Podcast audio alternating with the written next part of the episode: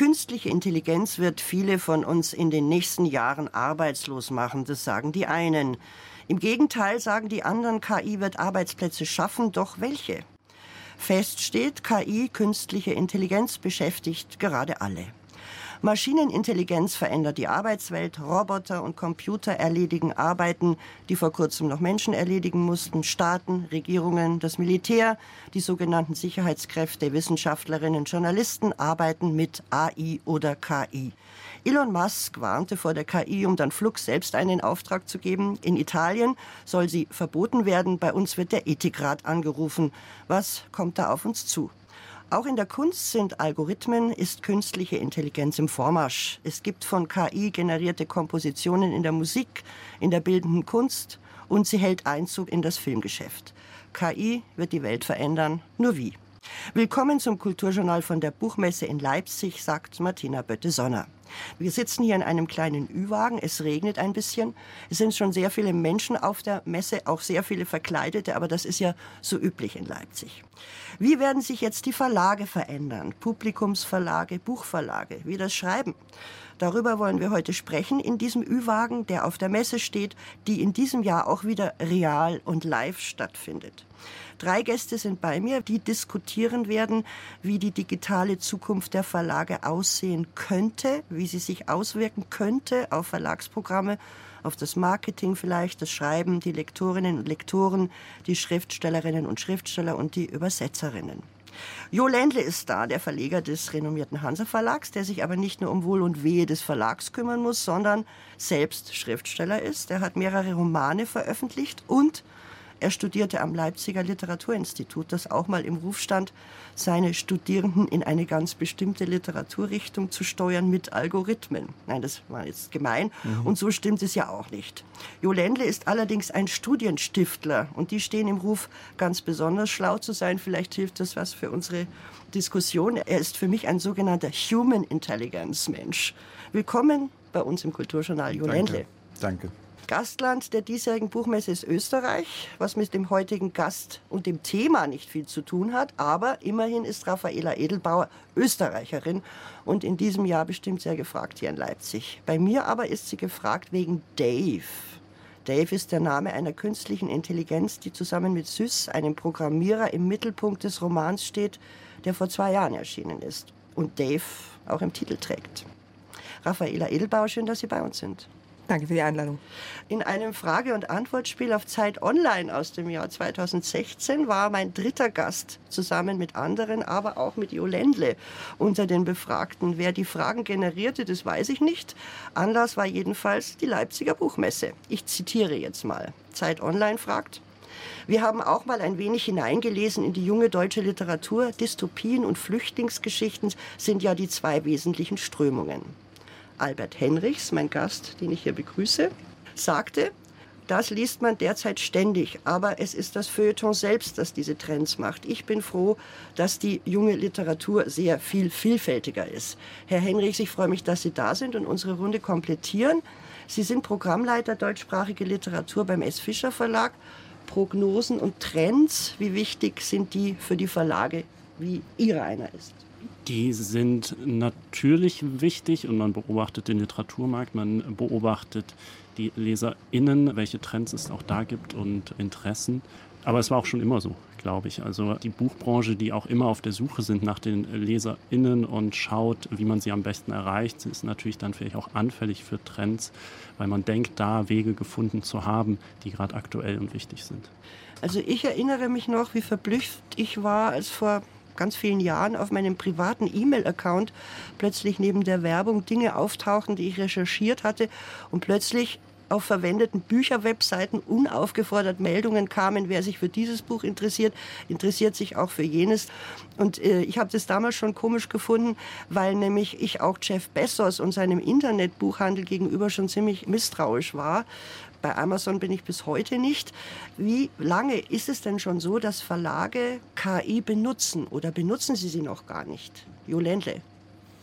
Wir benutzen sie noch nicht. Wir müssten sie mal einsetzen, um quasi unsere Planung in kompetente, künstlich intelligente Hände zu geben. Wir selbst sind da immer so menschlich vorsichtig. Nein, also wir diskutieren es natürlich. Es gibt sehr unterschiedliche Einsatzfelder, das ist ja auch klar. Wir werden sicherlich in manchen Bereichen es schneller einsetzen, was weiß ich, automatisierte Ankündigungstexte, die wir vielleicht mal von DeepL, einem, einem KI-gestützten Übersetzungsprogramm, in andere Sprachen übersetzen lassen, um das Lizenzgeschäft ein wenig zu erleichtern oder irgend solche Geschichten. Also Lizenzgeschäft, muss man sagen, bedeutet, dass ein Verlag ein Buch in andere Länder verkauft. Ja, ja.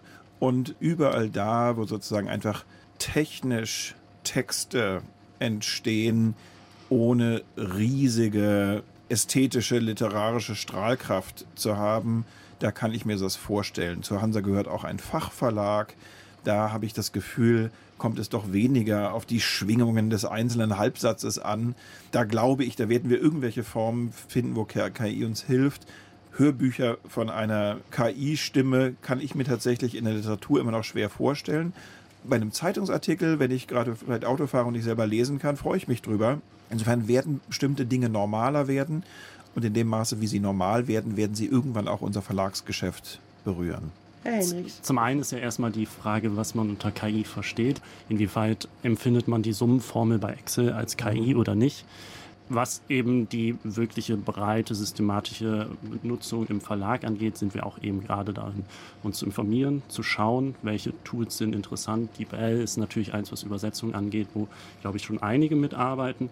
Oft ist es halt die Frage des Daten. Erklären Sie uns, was das bedeutet? Das ist ein komplexes und sehr ähm, gut funktionierendes Übersetzungstool, in dem man Ergebnisse kriegt, die nicht dementsprechend, was professionelle Übersetzerin macht, aber dann für Texte, die um, um die Bücher entstehen, hilfreich sein kann, um schnell Übersetzungen zu machen und die dann zu überprüfen. Was eben die anderen Tools angeht, ist es unterschiedlich. Ich fasziniere mich sehr dafür und deswegen habe ich auch in unserer Abteilung schon darüber gesprochen und habe jetzt zum Beispiel, was ChatGPT angeht, gesagt, lasst uns bei allem, wo ihr mehr als 15 Minuten Copy-Paste braucht, darüber reden, ob das nicht gelöst werden kann über so Tools wie ChatGPT. Das ist nicht direkt Lektorats- oder Verlagsarbeit, aber es sind gerade die nervigen Arbeitsschritte, die im Alltag so viel Zeit brauchen. Und da kann man Tools wie ChatGPT schon sehr gut nutzen, muss aber gerade auf die Datenrechtssachen achten. Und da hatte ich dann auch den Kolleginnen gesagt, nichts Unternehmenssensibles da rein, sondern es immer nur mit Daten, die wirklich im Internet schon zur Verfügung ist, das dafür zu benutzen. Aber was sind das dann für Texte? Würde mich schon interessieren. Also Texte nicht unbedingt. Wir haben äh, die Sache, dass wir die französischen Anführungszeichen haben. Also sonst hat man die Anführungszeichen oben und unten. Das ist in den meisten Texten, die man so hat. Und mich persönlich fordert es immer wieder zwei, drei Minuten, diesen Code rauszukriegen, wie man das hinmacht. Ich habe mir bei ChatGPT so einen Reiter oder ein Register eingerichtet, dass ich da automatisch jeden Text reinkopiere und der mir sofort die in französische Anführungszeichen ändert. Das ist nur ein kleiner Arbeitsschritt, aber der einen schon sehr viel weiterhilft. Und ich glaube auch gerade bei Leuten, die skeptisch sind in Bezug auf KI, sind solche sehr praxisnahen Beispiele, die einen dazu trauen, sich darin heranzuwagen. Raffaela Edelbauer, Sie als Schriftstellerin, fürchten Sie sich vor der KI? Für zukünftiges Schreiben oder nicht. Weil es gibt ja Leute, die sagen, es wird zukünftig zwei verschiedene Literaturen geben. Eine KI-generierte und eine tatsächlich noch von Menschen gemachte.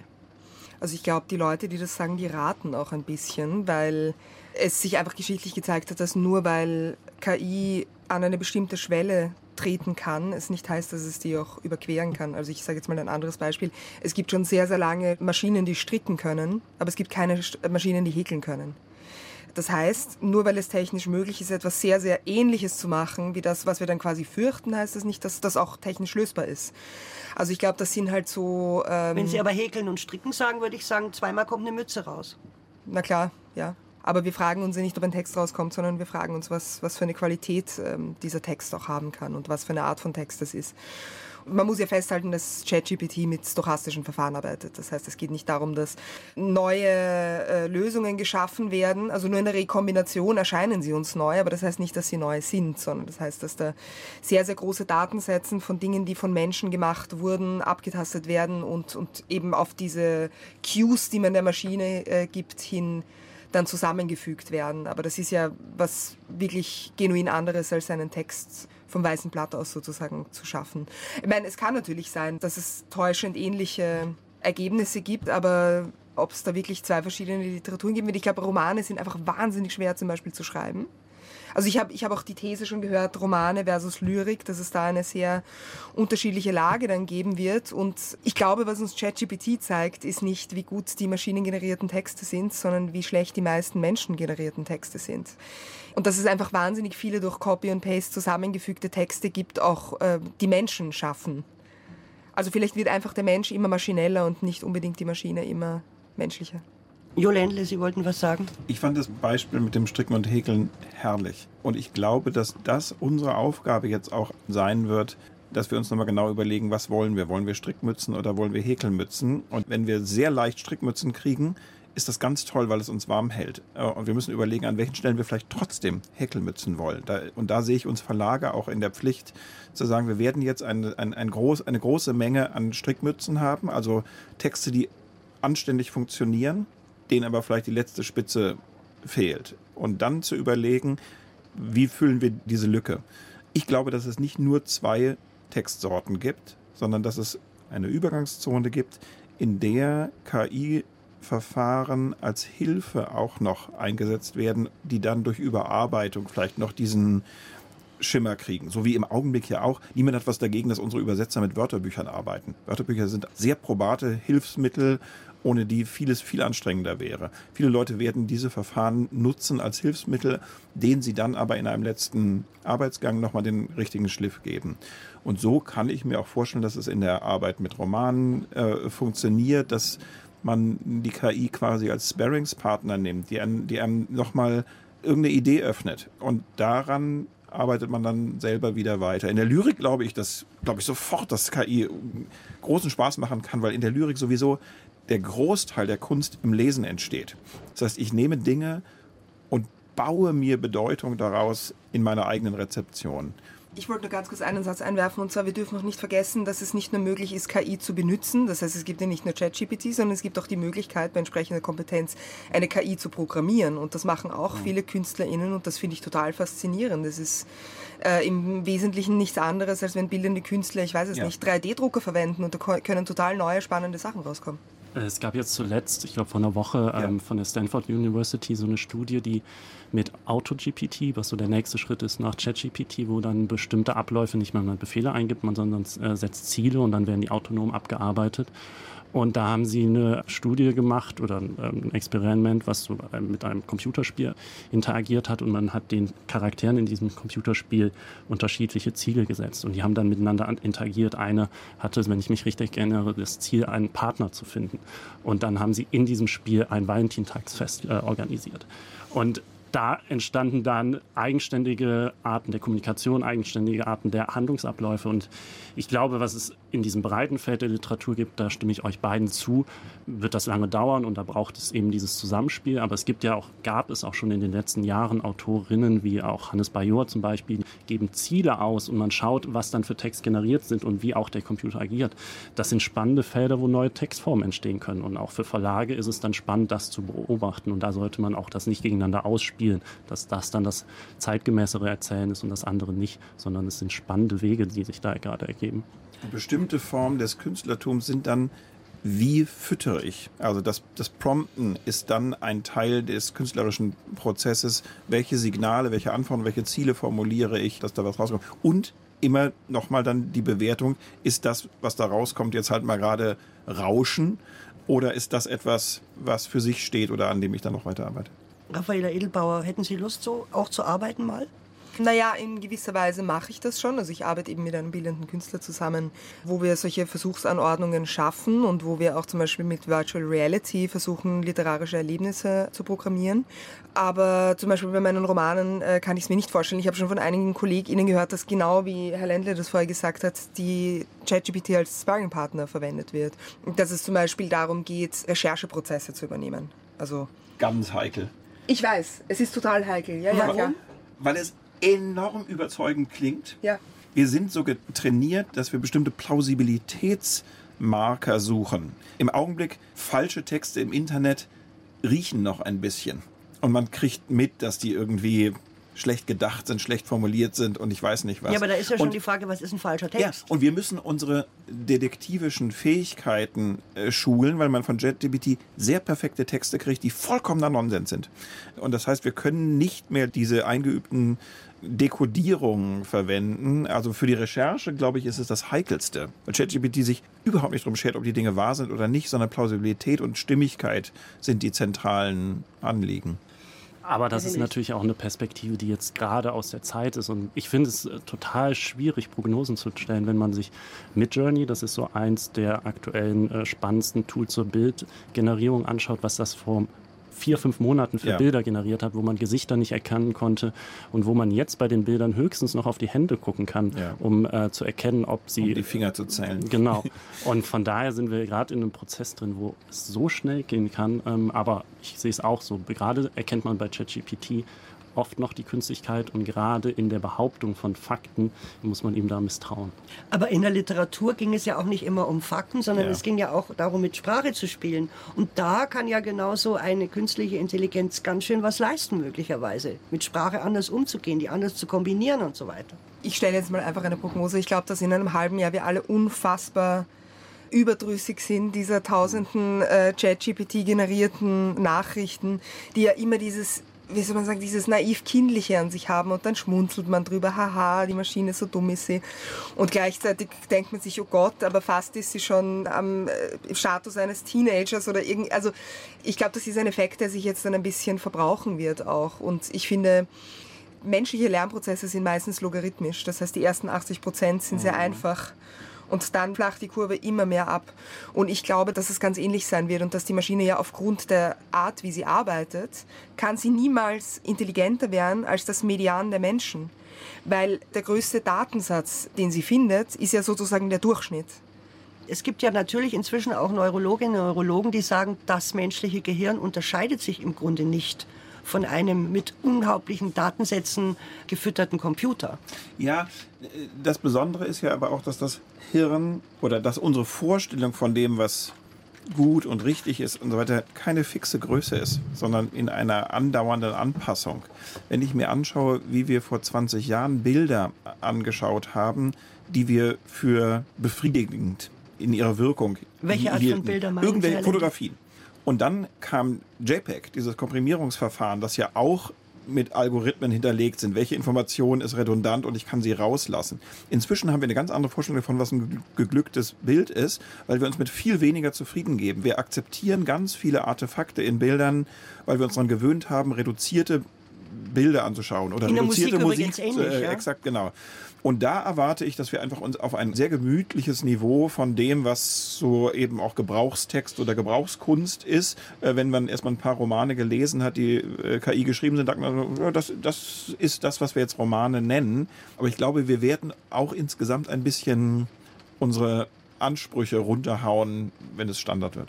Henrichs. Und ich glaube, es entsteht ja dann neben der Erfahrung von den massenhaften Texten, die entstehen und zur Verfügung stehen, auch das Bedürfnis nach einer Wiederoriginalität, also etwas, was eine, auch über Sprachkunst funktioniert, was dann nicht eindeutig von der AI geschaffen werden kann. Und da sind wir dann als Verlage in der Rolle der Kuratoren, die dann diese Sachen finden. Und was ich glaube, was wichtiger wird, ist dann die ähm, auch Sichtbarmachung von unseren Entscheidungskriterien, also zu zeigen, warum wir uns gerade für diesen Text entschieden haben. Und das, wenn jemand danach sucht, eben einen Text, der nicht von AI geschrieben wurde, dann das auch ein Überzeugungsmerkmal wird und da auch dann die Profile der Verlage wieder mehr von Bedeutung werden, dass man denen halt vertraut in ihrer Auswahl und die sichtbar gemacht wird. Frau Edelbauer. Ja, ich wollte noch ein anderes Thema reinbringen eigentlich, weil, weil mir immer auffällt, dass wenn ich äh, zu Diskussionen geladen werde, wo es um künstliche Intelligenz geht, wir eigentlich immer nur über die Algorithmen sprechen, von denen man auch weiß, dass sie Algorithmen sind. Und ich glaube, dass die eigentliche Gefahr nicht in ChatGPT liegt, sondern in den äh, zum Beispiel von YouTube, von Facebook, von den ganzen sozialen Medien vorgegebenen Algorithmen. Es gibt gerade einen ganz großartigen Podcast der New York Times, der heißt äh, Rabbit Hole. Und es geht darum, wie äh, Plattformen wie YouTube, also nicht nur radikalisieren, sondern, also das weiß man ja, aber auch wie der Algorithmus so gebaut ist, dass man glaubt, man würde das anklicken, was man möchte. Mhm. Und dass sozusagen das, was man als integralen Teil, also die Intentionalität sozusagen, die man als integralen Teil der eigenen Persönlichkeit wahrnimmt, in Wirklichkeit so stark algorithmusgesteuert ist. Und das finde ich ein bisschen problematisch, weil ich sehe das wesentlich weniger in den Medien wiedergespiegelt, als diese Angst um Himmels Willen. Jetzt wird die Fußballspalte irgendwie mit den Ergebnissen der Bundesliga vielleicht von ChatGPT äh, geschrieben. Was glaube ich nicht die große Gefahr ist. Ja. Sie nicken, Jo Ländle. Eben, was die Vor zuerst? Äh, Voraussage von menschlichem Verhalten oder menschlichem Interesse angeht, ist ja das etwas, was wir auch schon beobachtet haben. Man ist bei Facebook und kriegt was vorgeschlagen und denkt so, ich habe darüber geredet, vor ein paar Tagen haben die zugehört oder nicht und dann in Frage gestellt werden, ob halt diese großen Tech-Unternehmen über Apps und sowas zuhören und dann ähm, Reply All ist auch so ein toller Tech-Podcast, die das dann auseinandergesetzt haben und gesagt haben, die Wahrscheinlichkeit ist viel höher, dass die Algorithmen so gut sind, dass sie erahnen können, was dich interessiert und du es dann halt nur wahrnimmst als, das muss zugehört sein werden. Und das kommt ja dann auch noch, wenn die AI noch stärker, noch äh, stärker trainiert werden kann auf menschliche Bedürfnisse, auf Suchverhalten, dass dieser Effekt dann noch stärker entsteht. Das habe ich ja gerade am Anfang von unserem Kulturjournal auf Bayern 2 gesagt, dass es mir damals eben auffiel, plötzlich, dass in meinen Mail-Account solche Dinge auftauchen. Aber das bedeutet ja doch auch, dass Verlage sich auch darauf einstellen müssen, denn sie müssten ja eigentlich verhindern, wenn sie ein vielfältiger Verlag bleiben wollen, dass sich das in so eine Art, man muss es wahrscheinlich sagen, wieder wie eine Blase verengt alles. Ja, das ist natürlich auch ein Teil der Gefahr, dass wir traditionsliebende, analoge Blase werden. Hier werden die Dinge noch äh, handkuratiert. Wir haben noch lebende Bio-SchriftstellerInnen, dass das sozusagen die, die glücklichen Hühner der Zukunft werden, die dann da so Premium-Eier legen wir wollen ja schon auch einen gewissen Grad an Normalität bilden und nicht nur die sozusagen die Vinyl-Schallplatten für, für die Kenner, sondern wir, wir sehen uns als auch meinungsbildende, Emotionen trainierende Institutionen. Ja, aber Sie wollen ja auch Geld verdienen. Wir wollen auch Geld verdienen. Also das ähm, muss man ja ähm, nur auch mal sagen. Ja, aber wir machen jetzt auch schon vieles nicht, womit wir Geld verdienen können. Wir leben von unserer Glaubwürdigkeit. Und wir verdienen besser Geld, wenn wir unsere Glaubwürdigkeit äh, halten, als einfach irgendwas zu machen. Das ist schon auch Teil unseres Gesamtpakets. Und da müssen wir unseren Weg finden, ohne jetzt zu sagen, wir sind einfach nur draußen und machen unser Oldschool-Ding. Aber die, die, Herausforderung für Verlage ist es ja auch gerade in einem vielfältigen Medienumfeld, die LeserInnen für ihre Stoffe zu finden. Also ich bin ein großer Fan der jungen deutschsprachigen Gegenwartsliteratur und habe gleichzeitig das Gefühl, sie wird gar nicht so sehr gesehen in ihrer Vielfältigkeit. Und da ist dann auf der anderen Seite AI oder KI auch für uns interessant als Verlage, weil es die Möglichkeit mhm. gibt, interessierten Leserinnen über eine Filterfunktion, ja. über ein Eingeben, such mir den Roman raus, ich mag die zehn anderen Romane und stell es mir zusammen unsere Inhalte wieder wirklich näher an eine bestimmte Leserschicht ja. zu kriegen. Und das ist etwas, also es ist natürlich dann eine disruptive Zeit, wo viele Veränderungen anstehen, aber ich glaube, es gibt auch Entwicklungen, die für Verlage positiv eben sein können und uns gerade helfen, auch an die LeserInnen wieder näher ranzukommen. Sie meinen, die Leute anzutriggern, wie das bei uns ja, heißt. Ja, oder sichtbar zu, zu, machen. Also, Sie äh, zu finden. Ja, Beziehungen zwischen Büchern und Buchlesenden zu stiften. Raffaela Edelbauer. Ja, ich glaube, ich bin ein bisschen skeptisch, weil diese Filterbubbles einfach, es finde ich absolut verunmöglichen, wirklich auf dieselbe Art neue Dinge zu finden, wie man das früher einfach durch den Zufall äh, dessen, was da lag, wenn man in eine Buchhandlung gekommen ist, auch getan hat. Die Frage ist, es ist aber eine Grundsatzfrage, wollen wir eben, dass die LeserInnen immer nur sagen, ich habe diese zehn gemocht und jetzt nehme ich noch was ähnliches? Oder ist das schon Teil dieses maschinellen Denkens, in das wir so ein bisschen verfallen sind? Also ich finde es manchmal eben bestürzend, dass es schwierig ist, die deutsche Gegenwartsliteratur in ihrer gesamten Vielfalt zu sehen. Ich finde, das, abs das stimmt absolut. Es ist quasi ausgeschlossen, dass plötzlich in meinen Instagram-Account irgendwas hineinkommt, das ich nicht schon durch hunderte andere äh, Handlungen affirmiert habe. Und das schockiert mich manchmal. Weil jetzt, wenn ich jetzt zum Beispiel so über die Buchmesse laufe, dann sehe ich plötzlich ein Buch mhm. und alle sagen mir, ach, ich kenne das doch, wo, wo hast du das noch niemals gesehen? Und ich hatte keine Ahnung von der Existenz dieser Person. Und ähm, keine Ahnung, vielleicht war das Leben schon immer so, vielleicht war das vor 30 Jahren genauso, aber ich glaube eigentlich nicht. Ich äh, würde dir da total recht geben und würde aber auch dann es aufteilen. Es sind dann einfach Tools, die Verlagen zur Verfügung stehen, um eben diese Interessen, wenn jemand über Empfehlungen, die dann auch möglicherweise KI generiert sind, Bücher suchen will. Und gleichzeitig müssen wir als Verlage dann auch ein Profil, eine Aura schaffen, die halt dann das grundsätzliche Suchen für diese Stoffe und die drumherum auch nochmal sichtbar macht, abseits von diesen dann automatisierten Suchvorgängen. Was meinen Sie mit Aura, Herr Hendricks? Ein kuratiertes Programm. Also ich persönlich merke es auch in meinem Umfeld, wie frustrierend die Leseerfahrung ist, wenn man ein Buch hat und da denkt, es würde zu einem sprechen und man liest und es ist es dann nicht. Und das macht auch für viele Leute, die nicht LeserInnen sind, die automatisch jeden zweiten Abend ein Buch lesen, dann die Verbindung zum Lesen auch ähm, frustrierend. Und gerade auch für Verlage muss es irgendwie dann kommunizierbar und sichtbar gemacht werden, dass man A, einem kuratierten Programm, wo eben spannende, qualitätsgetriebene Bücher auch sichtbar werden und aber eben dann auch ein Umfeld zu schaffen, wo man dann auch vertraut, dass da diese Texte zu finden sind. Und über welche Kanäle soll das denn dann in Zukunft laufen? Also ich meine, wir sind ja als öffentlich-rechtlicher Rundfunk ein altmodisches Medium, sowohl im Fernsehen als auch im Hörfunk. Und es gibt natürlich Instagram, TikTok, YouTube, alles mögliche. Podcasts als Form, die wir ja auch neuerdings pflegen. Brauchen Sie uns überhaupt noch, uns öffentlich-rechtliche? Die gedruckte Zeitung, brauchen Sie das? Naja, unbedingt, weil es unterschiedliche Formen der Auswahl und der Filter sind. Es geht um Filter. Wir können nicht alle 70.000 Bücher lesen, die jedes Jahr als Neuerscheinungen in deutschen Verlagen ja, erscheinen. Ja, und Journalistinnen und Journalisten können die auch nicht alle besprechen. Genau, und deswegen ja ist es aber, finde ich es auch durchaus in Ordnung, sozusagen eine Beratungsvielfalt zu haben, die teilweise sozusagen handkuratiert sind über dazwischen geschaltete Leute und teils auch maschinenkuratiert. Dazwischen geschaltet meinen Sie jetzt uns? Ja, genau. Ja. Empfehlende, mhm. das ist der Buchhandel, das sind Kritiker, das sind Juries, die durch eigene Lektüren Empfehlungen, Auswahlen geben. Das war früher der Buchhandel, der einfach Bücher nebeneinander gelegt hat und, und sagte, entdecke mich mal, stolper mal über mich. Das war das, was wir in der Pandemie im Lockdown so extrem gemerkt haben, dass die Stöberbücher nicht mehr entdeckt worden sind, weil es genau die Zufallsbegegnungen nicht mehr gab. Ich habe nur noch das mitgekriegt, was sowieso durch die Systeme an mich rangetragen wird, was eine extreme Auswahl von allem ist und das über etwas stolpern und sagen, hoppala, das hat was mit mir zu tun, obwohl ich es noch gar nicht wusste. Das gehört damit dazu. Und da können schon auch solche, ob KI gestützt oder verwandtschaftsgestützt, automatisierte Empfehlungen durchaus auch helfen.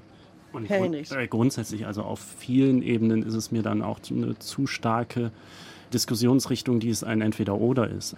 Und wenn es dann auch diese Trendbewegung hinsichtlich vielleicht neuer möglicher Vermittlungsformen gibt, muss man als Verlag, glaube ich, auch damit kühlen Kopf da nicht zu viel Projektionsfläche darauf legen und sagen, das ist die Antwort und gleichzeitig in einer weiterhin funktionierenden, stabilen Partnerschaft eben mit tollen Literaturvermittlern in Zeitungen, im Fernsehen und in etablierteren Medien zusammenarbeiten. Und im Hörfunk vielleicht auch. Und im Hörfunk natürlich auch. Wir sitzen ja gerade ja, im Hörfunk. Natürlich. Und ich würde sagen, dass der Hörfunk schon noch relativ viele Bücher bespricht und auch Büchersendungen viel mehr, hat. Viel mehr, als also während es in den Zeitungen wirklich jeden Tag weniger wird hat man im Hörfunk natürlich auch genau das, was die Algorithmen so schlecht sind, Begeisterung. Äh, die Algorithmen sind sehr gut, einem, sozusagen einfach zu zeigen, es gibt irgendwas, was auch schon viel ausmacht, so dass ich reagieren kann auf Dinge, die, auf Signale, die mich ansprechen. Aber sozusagen dieses, so einem in die, in die Hörmuschel reinzuflüstern, ist dann doch nochmal eine Spezialität. Es ist ja trotzdem aber so, dass natürlich durch diese neue Art der digitalen Räume, die wir auch haben für Verlage, es eine Möglichkeit gäbe, auch selber Kanäle zu schaffen, in denen sie ihre ja. Bücher vertreiben.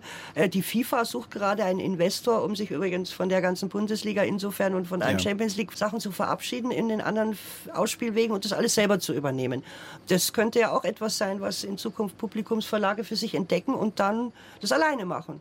Wir bei Hansa machen ein Programm, das extrem davon lebt, dass Menschen lesen und weiterempfehlen. Das heißt, wir brauchen auch diese Landschaft der Weiterempfehlung. Das sind Medien, da ist ganz stark der Buchhandel.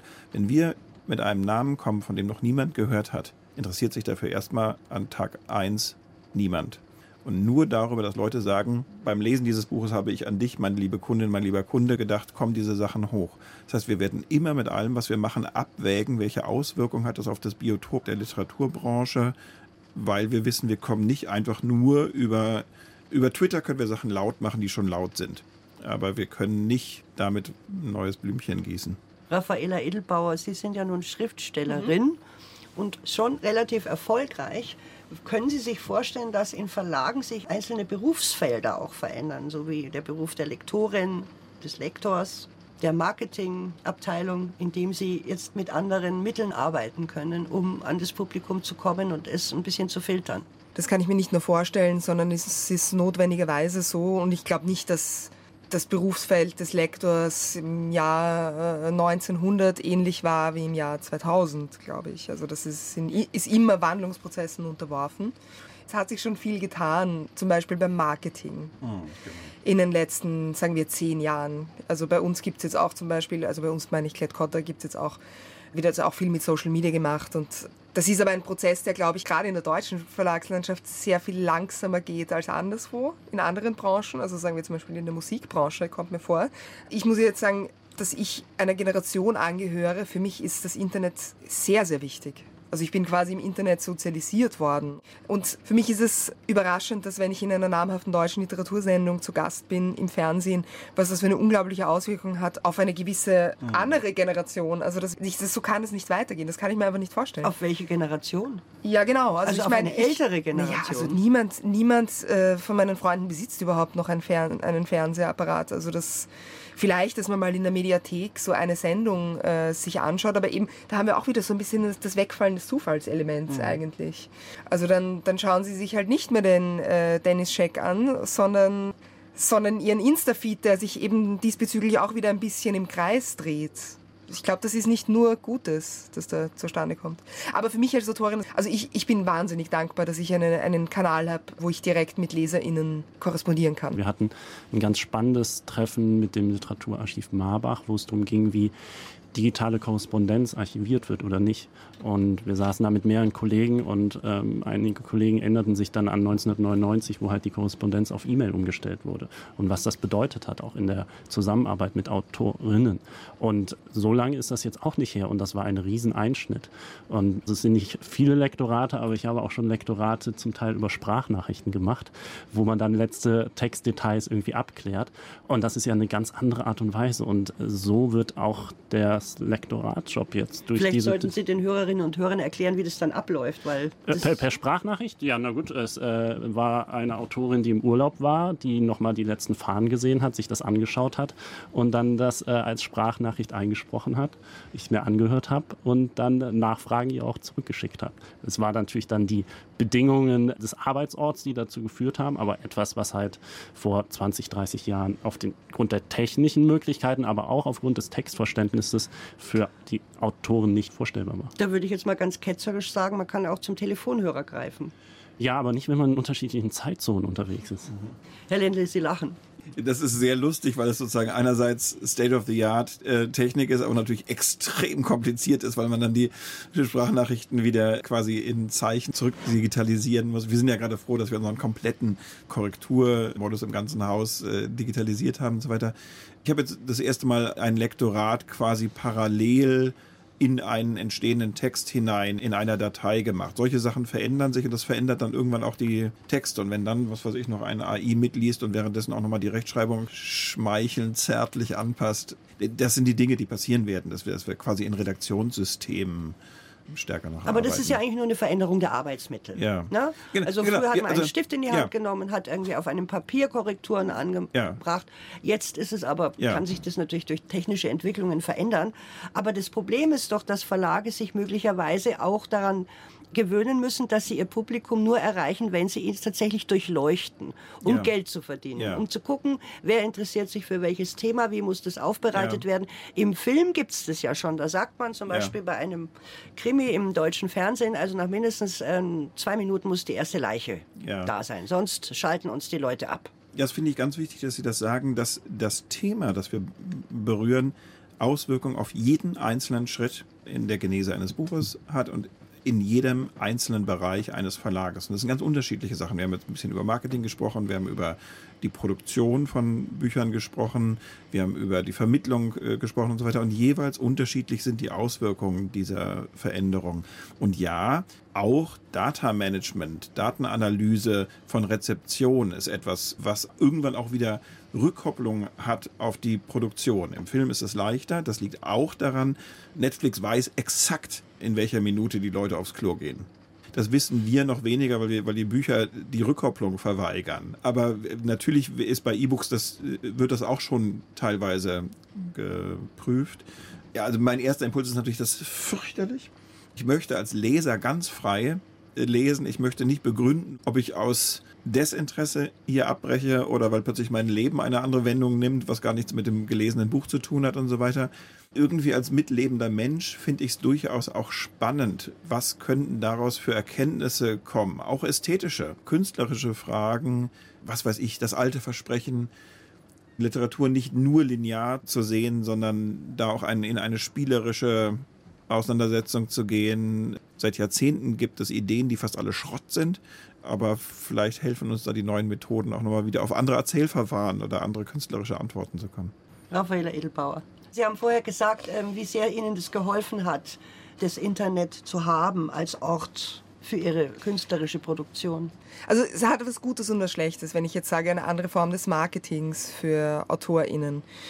Ähm, auf der einen Seite macht es mir einfach wesentlich mehr Spaß, das muss ich ganz ehrlich zugeben. Also es macht mir mehr Spaß, mein Handy mitzuhaben und irgendeine Story zu posten darüber, wie ich vielleicht gerade in irgendeiner Höhle bin und dort recherchiere für einen Text, den ich gerade schreibe. Und es macht auch den Leuten, die das sehen, Spaß und ermöglicht einen anderen Zugang dann vielleicht später zum Text als so, so klassische Medien. Und auf der anderen Seite ist es natürlich die Gefahr, dass jeder Bereich des Privatlebens sozusagen kolonialisiert wird, dann auch von diesen Formen. Das ist, ist, dann natürlich auch nicht gut. Also worauf wir uns wahrscheinlich einigen können, ist, dass es einen anderen Kontakt zu LeserInnen herstellt und einen direkten Kontakt ermöglicht. Das heißt, sie brauchen vielleicht irgendwann mal auch gar keinen Verlag mehr, weil sie auch alles selber machen können. Als autonomes schreibendes Subjekt sozusagen. Naja, mein Verlag macht ja Gott sei Dank andere Sachen als Marketing auch noch. Naja, aber es könnte ja sein. Ne? Also ich meine, es gab ja auch ganz viele Sänger. Justin Bieber zum Beispiel hat ja selber einfach Lieder komponiert, ins Internet gestellt und wurde ein Star. Also er hat, brauchte gar niemanden erstmal. Nur seine Zuhörerinnen und Zuhörer. Sie wollten was sagen, Herr Henrich? Also ich will jetzt nichts Falsches sagen, aber ich glaube, Justin Bieber ist jetzt aber auch dann trotzdem noch bei einem Musiklabel ja, gelandet. Danach. Ja, ja, aber das kann ja auch beides zusammen sich befruchten und gut zusammenarbeiten.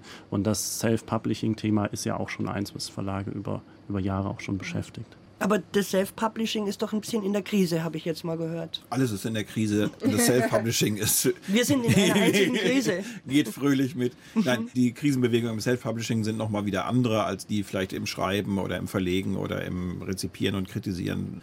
Also ich glaube, dass tatsächlich das Self-Publishing stärker nochmal spüren wird, die direkte Konkurrenz durch KI gespeiste Texte, weil es natürlich sehr viel Text geben wird wenn dieser Damm einmal weg ist, dass der Roman auf Knopfdruck kommt, und das ist in halbwegs überschaubaren Zeiträumen zu erwarten, dann gibt es nicht mehr irrsinnig viel rund einen unlektorierten, mittelmäßig durchdachten mhm. äh, Text, der mir vielleicht auf einer Fanfiction-Ebene oder romantische Begleiter-Ebene gut genug gefällt, dass ich ihn mir für 99 Cent runterlade.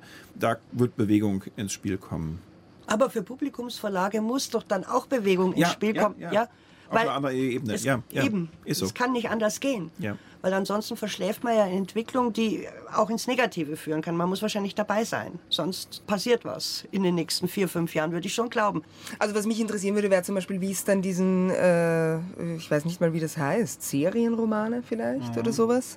Heftchenromane. Heftchen, also Heftchenromane sowieso. Ja. Aber auch diese, also ich meine, es gibt ja durchaus, ich meine, ich möchte jetzt dann irgendwie niemanden da sticheln, aber es gibt ja schon noch Krimiserien, die durchaus uniform konzipiert sind, wenn man das so möchte, oder? Also, dass dann eine KI ein neues Szenario äh, entwickelt und das fortschreibt auf die nämliche Art und Weise, das glaube ich schon. Und das klingt jetzt schrecklich, aber ich glaube, es kann auch eine gute Entwicklung befruchten, nämlich dass Mut und Wille zur Originalität vielleicht ein bisschen, ein bisschen mehr belohnt wird auch. Ich bin sehr optimistisch die ganze Zeit. Das stimmt vielleicht alles nicht. Also im Grunde genommen reden wir sozusagen über ein unüberschaubares Terrain, das vor uns liegt. Wir können aber sehr viel aus der Vergangenheit lernen. Also ganz ähnliche Vierergruppen saßen zusammen vor 100 Jahren, äh, als die Fotografie aufkam und machten sich Gedanken über die bildende Kunst. Überhaupt nicht unanalog in unseren Befürchtungen und so weiter. Die Kunst hat dadurch nicht verloren. Sie ist aber zugespitzter geworden, weil sie nicht mehr zum Beispiel für die einfach nur Abbildung und visuelle Repräsentation der Welt zuständig war, sondern sie hat sich einfach ihre Bereiche geholt, in denen sie unersetzlich war. Und so erwarte ich eben auch Reaktionen der Kunst auf die Tatsache, dass sie nicht mehr für alle Beschreibungen von Welt zuständig sein wird. 90 Prozent macht dann eben irgendein freundlicher Bot und die 10 Prozent freut man sich, dass sie in guten Händen liegen. Raffaella Edelbauer, Sie wollten nur sagen. Ich wollte jetzt gerade nur sagen, bei diesem Vergleich, ähm, was mir vorher schon, äh, als Sie gesprochen haben, davon, dass es sich vielleicht mehr auf so Cues verlagert, da ist mir irgendwie das Wort Konzeptkunst ja, auch so ein ja. bisschen in den Sinn gekommen. Und ich glaube, das war auch so eine Form von Reaktion vielleicht auf eben diese fotografische Revolution einfach. Also glaube ich durchaus auch, dem stimme ich total zu. Übrigens hat auch die Schallplatte ja, natürlich. natürlich. eine große Veränderung gebracht, indem ja die ganzen Orchester nicht mehr live spielen mussten, ja. um über den Äther ja. gehört zu werden. Und es hat viele wo. Berufe verändert. also Berufe wird es definitiv verändern. Ja. Albert Henrichs. Und gerade kann man da auch, glaube ich, die Erfahrung ableiten, dass in den Momenten, in denen diese technischen Fortschritte passieren, gerade auch die Projektionsfläche auf Möglichkeiten und was dahinter oder äh, sich an Entwicklungen entsteht, so groß ist, dass es in die unterschiedlichsten Richtungen geht und die Voraussage dann auch zwar eine ist, über die man sehr gerne diskutiert und äh, in diesen Zeitraum streitet, aber eine, die auch dann im Kenntnis dieser Technik unglaublich schwierig ist. Und auf einem kleineren Level ist es ja auch, was wir in der Verlagsbranche über E-Books äh, hatten, dass man über Enhanced E-Books gesprochen hat, wie das Erzählen sich da verändert hat. Und da muss man dann sagen, dass es da aber auf der Seite der LeserInnen gar nicht so das Interesse gab. Ja. Und dann auch Verlage relativ schnell auch wirkliche größere Aktivitäten in diesen Bereichen wieder zurückgefahren haben.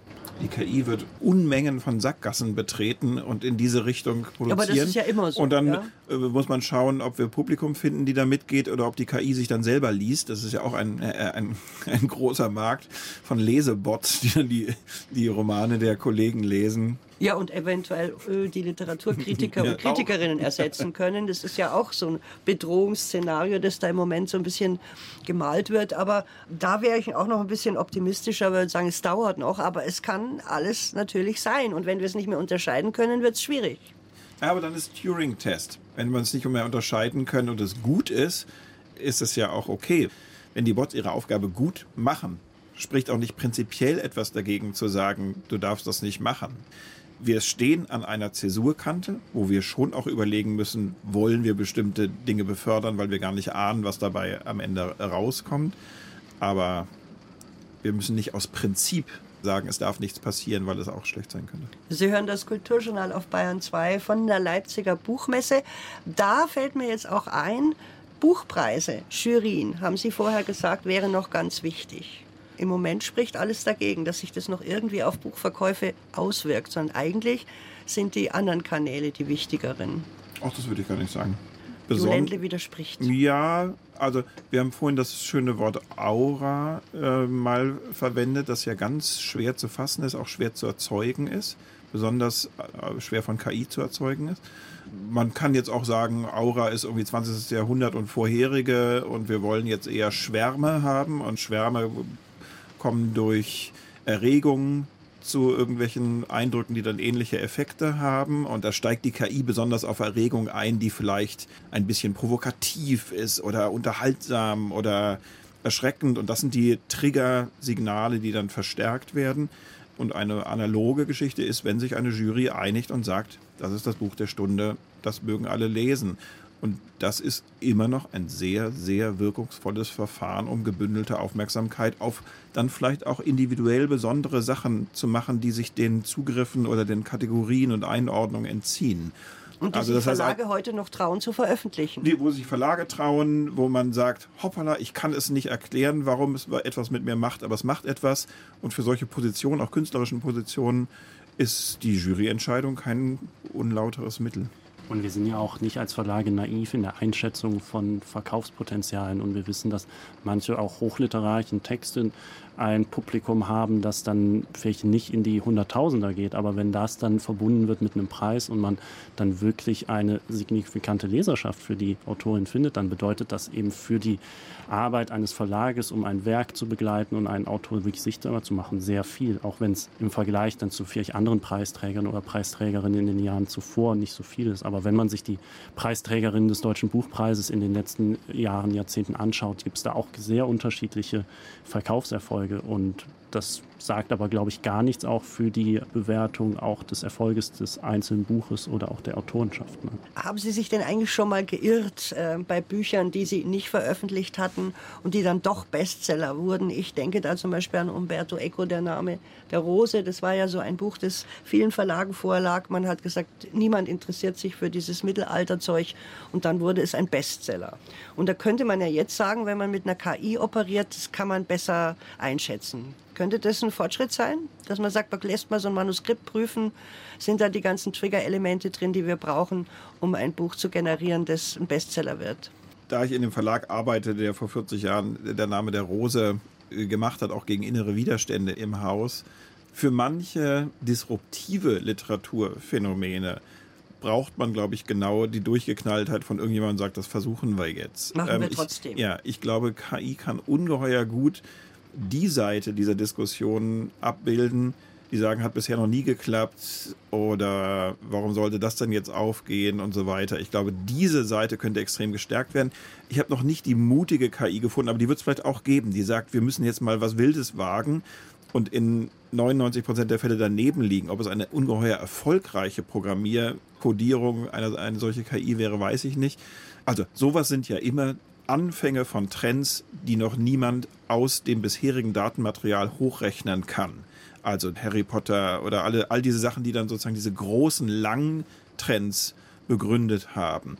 Und weil KI auf Verwaltung von bisherigen Daten beruht, könnte ich mir vorstellen, dass manche solcher Trends nicht ganz leicht vorhersagbar sind. Aber vielleicht spüren die dann die ganz leichten ersten Entwicklungen und sagen, das wird das Sommergetränk 2023.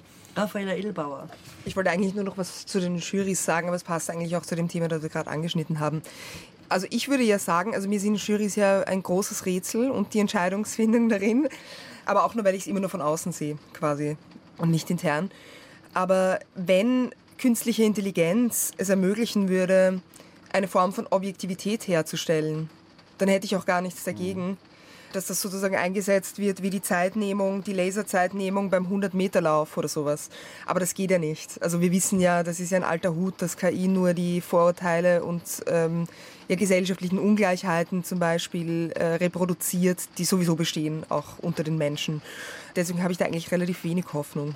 Also vielleicht nur noch ein Aspekt zu dem Vorhersehbarkeit von Erfolgen. Ich glaube, wir alle in der Buchbranche haben Erfahrungen gemacht, dass man ein Buch ablehnt, das äh, dann zum Bestseller wird, aber man hat auch die gleiche Erfahrung gemacht, dass man großartige Bücher hat, die man jedem in die Hand drückt und der es liest, ist begeistert und es ist doch ziemlich durchgedrungen.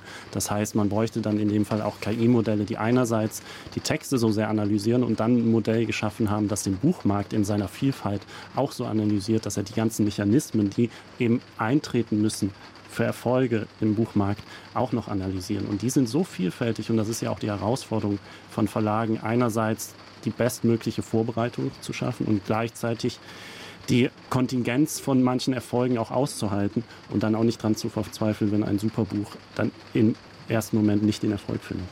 Das wollte ich am Ende noch mal in die Runde fragen. Film und auch Literatur haben sich ja immer beschäftigt, Zukunftsräume zu eröffnen, über Zukunft zu spekulieren, sie zu erfinden oder einfach Geschichten in der Zukunft zu erzählen.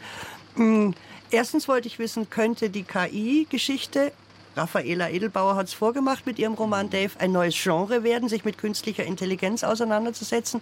Und zweitens, welcher Science-Fiction-Roman war Ihnen denn der liebste bisher in Ihrem literarischen, lesenden Leben? Vielleicht als erstes Jolendle? Auf die zweite Frage kann ich ganz leicht antworten, weil ich ihn gerade eben erst vor einem Jahr gelesen habe. Helen MacDonald, die vielen als Nature Writing Autorin äh, sehr lieb und bekannt ist, während des Lockdowns konnte sie eine Recherchereise nicht antreten, hat sich zurückgezogen und gesagt, ich würde gerne mal das Schönste aus allen Genres versammeln und sozusagen einen Roman kreieren, der einfach sämtliche Versprechen von Science Fiction, Thriller kombiniert und ein, einen irren, ganz zeitgenössischen Genremix macht. Das erscheint jetzt zufällig bei uns im, mhm. im Herbst äh, als, als, als, als Roman Prophet. Und das finde ich genau sozusagen eine Umgangsform mit Genreversprechen, die für mich ganz heutig ist, weil sie sozusagen die Rezeptur nimmt und plötzlich doch das gewisse etwas mit reinmacht, was man eben nicht in der Rezeptur findet. Die Ingredienz, die vielleicht auch KI nicht gekannt hätte, sondern die dann eben irgendwie zufällig noch reintropft. Und wird KI ein oder Schreiben über künstliche Intelligenz ein neues Genre? Auf jeden Fall, weil Schreiben beschäftigt sich mit der Welt. Manche merken es früher und haben schon die ihre Romane dazu geschrieben. Manche hängen sich dann dran, wenn der Trend äh, allseitig ist. Äh, äh, auf jeden Fall, Literatur schreibt immer über das, was uns umtreibt und das treibt uns um. Raffaella Edelbauer, welcher Science-Fiction-Roman hat Sie am meisten beeindruckt? Ich lese eigentlich lieber Science-Fiction-Kurzgeschichten. Gilt das auch? Ja, natürlich. Also ich mag total gerne Ted Chiang der unter anderem bekannt geworden ist, weil seine Geschichte Arrival ein, ein Hollywood-Film geworden ist. Aber ich muss sagen, dass jede, also es ist ein, einer der ganz wenigen Autoren, wo jede einzelne Kurzgeschichte also wo so viel drinnen steckt wie in einem Roman. Jede ist genial und jeder entwirft ein Gedankenexperiment, das wirklich total triftig ist, auch auf unsere heutige Zeit. Ich kann dann noch sagen, es gibt noch einen zweiten Autor, ähm, der heißt Anatoly Neprov. Das ist ein sehr unbekannter Autor hier. Ich glaube, es gibt nicht mal eine deutsche Übersetzung, ehrlich gesagt. Äh, nur Englisch und auch davon sehr, sehr wenig. Aber der hat ganz früh so Kurzgeschichten oder, oder Gedankenexperimente entworfen zum Thema eben was KI kann. Und es, ich weiß nicht, ob das den HörerInnen bekannt ist, aber es gab dann einen Philosophen namens Searle, John Searle, der dieses Chinese Room Experiment quasi entworfen hat. Und das hat dieser Dneprov schon früher in Form von Kurzgeschichten gemacht. Ist un, also es ist unheimlich, was der vorausgesagt hat. Zum Beispiel 3D-Drucker. Dann ein letzter Tipp, jemanden, den ich heiß liebe, ähm, ist Stanislav Lem. Mhm. Aber das kennen natürlich viele Leute. Der futurologische ja. Kongress, man ja, lacht natürlich. einfach durch. Ein Klassiker Absolut. der Science-Fiction-Literatur. Ähm, Albert Henrichs. Was mich sehr begeistert oder immer begeistert hat, war äh, von Kurt Vonnegut's Slaughterhouse 5 was eben ja auch diese faszinierende Mischung hat, einerseits den Zweiten Weltkrieg zu beschreiben und dann eben durch die Science-Fiction-Elemente da nochmal einen anderen Dreh reinzukriegen. In der jüngeren Gegenwartsliteratur fand ich jetzt, was auch im S. Fischer Verlag erschienen ist, von Juan Escuse, Miami Punk, oh. extrem spannend. Und da gibt es auch einen Part von einem Computerspiel, was die Protagonisten programmieren wollen, das sich aus dem ganzen Material, was eine Person, die es spielt, im Internet, aber auch auf ihrer Festplatte generiert. Und das das ist was, was vor drei, vier Jahren noch sehr science-fictionhaft klang und jetzt mit den neuen AI-Modellen gar nicht mehr so weit wegwirkt. Das Kulturjournal auf Bayern 2 von der Leipziger Buchmesse und aus einem Ü-Wagen, auf den es jetzt heftig draufregnet, gesendet wurde oder aufgezeichnet wurde, geht jetzt zu Ende. Über die digitale Zukunft der Verlage haben wir geredet in Zeiten von AI und KI. Ich bedanke mich bei meinen Gästen, dem Hansa-Verleger Jo Ländle. Vielen Dank, dass er da war der Schriftstellerin Raffaella Edelbauer, die jetzt auch gleich weiter muss, denn sie ist sehr gefragt auf der Leipziger Buchmesse. Schön, dass Sie da waren. Danke. Und dem Programmleiter für deutschsprachige Literatur bei S. Fischer, Albert Henrichs. Auch schön, dass Sie Zeit gefunden haben. Denn so eine echte, eine analoge Messe, würde ich mal sagen, mit vielen Begegnungen und Gesprächen, ist ganz schön anstrengend. Aber es ist ja auch toll, dass es sie wieder gibt. Ne? Es war ja gar nicht mal so klar, ob diese Leipziger Buchmesse in dieser Form wieder auferstehen wird. Und ich habe das Gefühl, sie tut es, oder? Unbedingt.